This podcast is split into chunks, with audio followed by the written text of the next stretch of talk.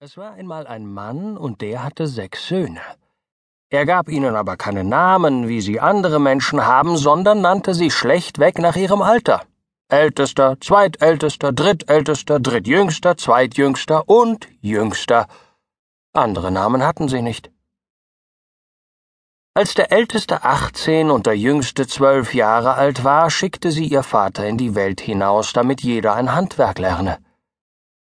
Da zogen sie aus und gingen anfangs ein Stück Weg miteinander, bis sie zu einer Stelle kamen, an der sich ein doppelter Kreuzweg befand, so dass sechs Wege nach verschiedenen Richtungen auseinanderführten. Da wurden sie miteinander einig, sich hier zu trennen, und jeder sollte seinen eigenen Weg gehen. Aber am zweiten Jahrestag wollten sie alle wieder an derselben Stelle zusammenkommen und zusammen zu ihrem Vater heimkehren.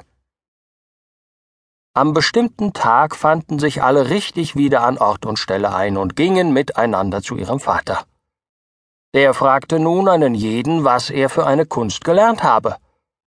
Der Älteste sagte, er sei ein Schiffsbaumeister geworden und könne Schiffe bauen, die von selbst gingen. Der Zweitälteste war zur See gegangen und Steuermann geworden und konnte ein Schiff ebenso gut über das Land als auf dem Wasser steuern. Der Drittälteste hatte nichts anderes als Horchen gelernt, aber das konnte er nun so gut, dass er in dem einen Königreich hörte, was im anderen vorging. Der Drittjüngste war ein Schütze geworden, und jeder seiner Schüsse war ein Meisterschuss. Der Zweitjüngste hatte Klettern gelernt, er konnte an der Wand hinaufgehen wie eine Fliege, und keine Felswand war so steil, dass er sie nicht hätte erklettern können. Als der Vater diese fünf angehört und erfahren hatte, was ein jeder von ihnen konnte, sagte er, dass es zwar recht gut und alles Mögliche sei, dass er sich aber doch mehr von ihnen erwartet hätte, denn das, was sie da gelernt, könnten doch andere auch. Nun wollte er schließlich wissen, was der Jüngste gelernt hätte. Auf ihn hatte er immer die größte Hoffnung gesetzt, es war ja sein Lieblings- und Schoßkind. Der Jüngste war froh, endlich auch an die Reihe zu kommen und antwortete ungemein vergnügt, dass er ein Meisterdieb geworden sei. Als der Vater das hörte, wurde er so böse, dass er ihn bei den Ohren nahm und rief Pfui der Schande, die du über mich und die ganze Familie gebracht hast. Da traf es sich zur selben Zeit, dass dem König des Landes seine liebreizende junge Tochter von einem bösen Zauberer gestohlen wurde, und der König versprach sie demjenigen, der sie ausfindig machen und dem Zauberer wieder entreißen könnte zur Frau und sein halbes Reich als Mitgift obendrein. Da wollten die sechs Brüder ausziehen und ihr Glück versuchen. Der Schiffsbaumeister baute ein Schiff, das von selbst ging. Der Steuermann steuerte es über Land und Meer. Der Horcher lauschte beständig nach allen Seiten herum und sagte endlich, dass er sie im Inneren eines Glasberges höre. Dort segelten sie hin. Der Kletterer war in größter Geschwindigkeit oben auf dem Berg und erblickte den Zauberer darin, welcher seinen hässlichen Kopf auf dem Schoß der Prinzessin ruhen ließ und schlief.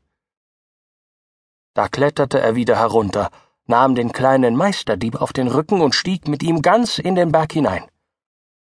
Der Meisterdieb stahl dem Zauberer die Prinzessin unter dem Kopf weg, ohne dass er es merkte, und der Kletterer trug dann alle zwei zum Schiff herunter. Sobald sie unten an Bord angekommen waren, segelten sie fort, und der Horcher musste unterdes auf den Zauberer Obacht geben. Als sie noch nicht allzu weit vom Land entfernt waren, sagte er zu den anderen Jetzt erwacht der Zauberer, jetzt reckt er sich, jetzt vermisst er die Prinzessin und jetzt jetzt kommt er. Da geriet die Prinzessin in schreckliche Angst und sagte, es wäre nun aus mit allen, wenn sie keinen Meisterschützen bei sich an Bord hätten.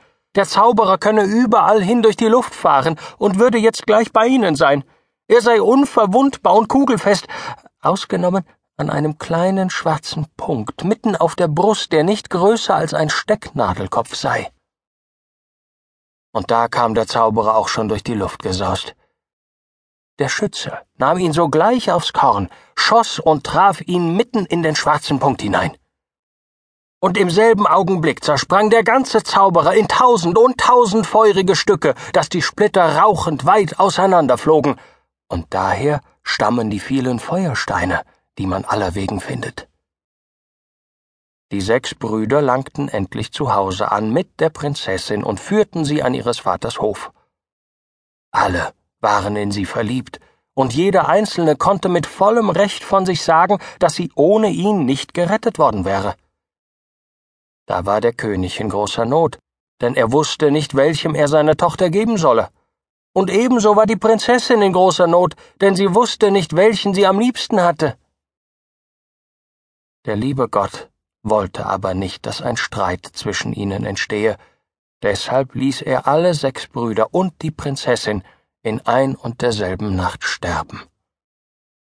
Und dann versetzte er alle sieben als Sterne an den Himmel, und sie sind das, was man jetzt das Siebengestirn nennt. Der am meisten funkelnde Stern ist die Prinzessin, der matteste aber ist der kleine Meisterdieb.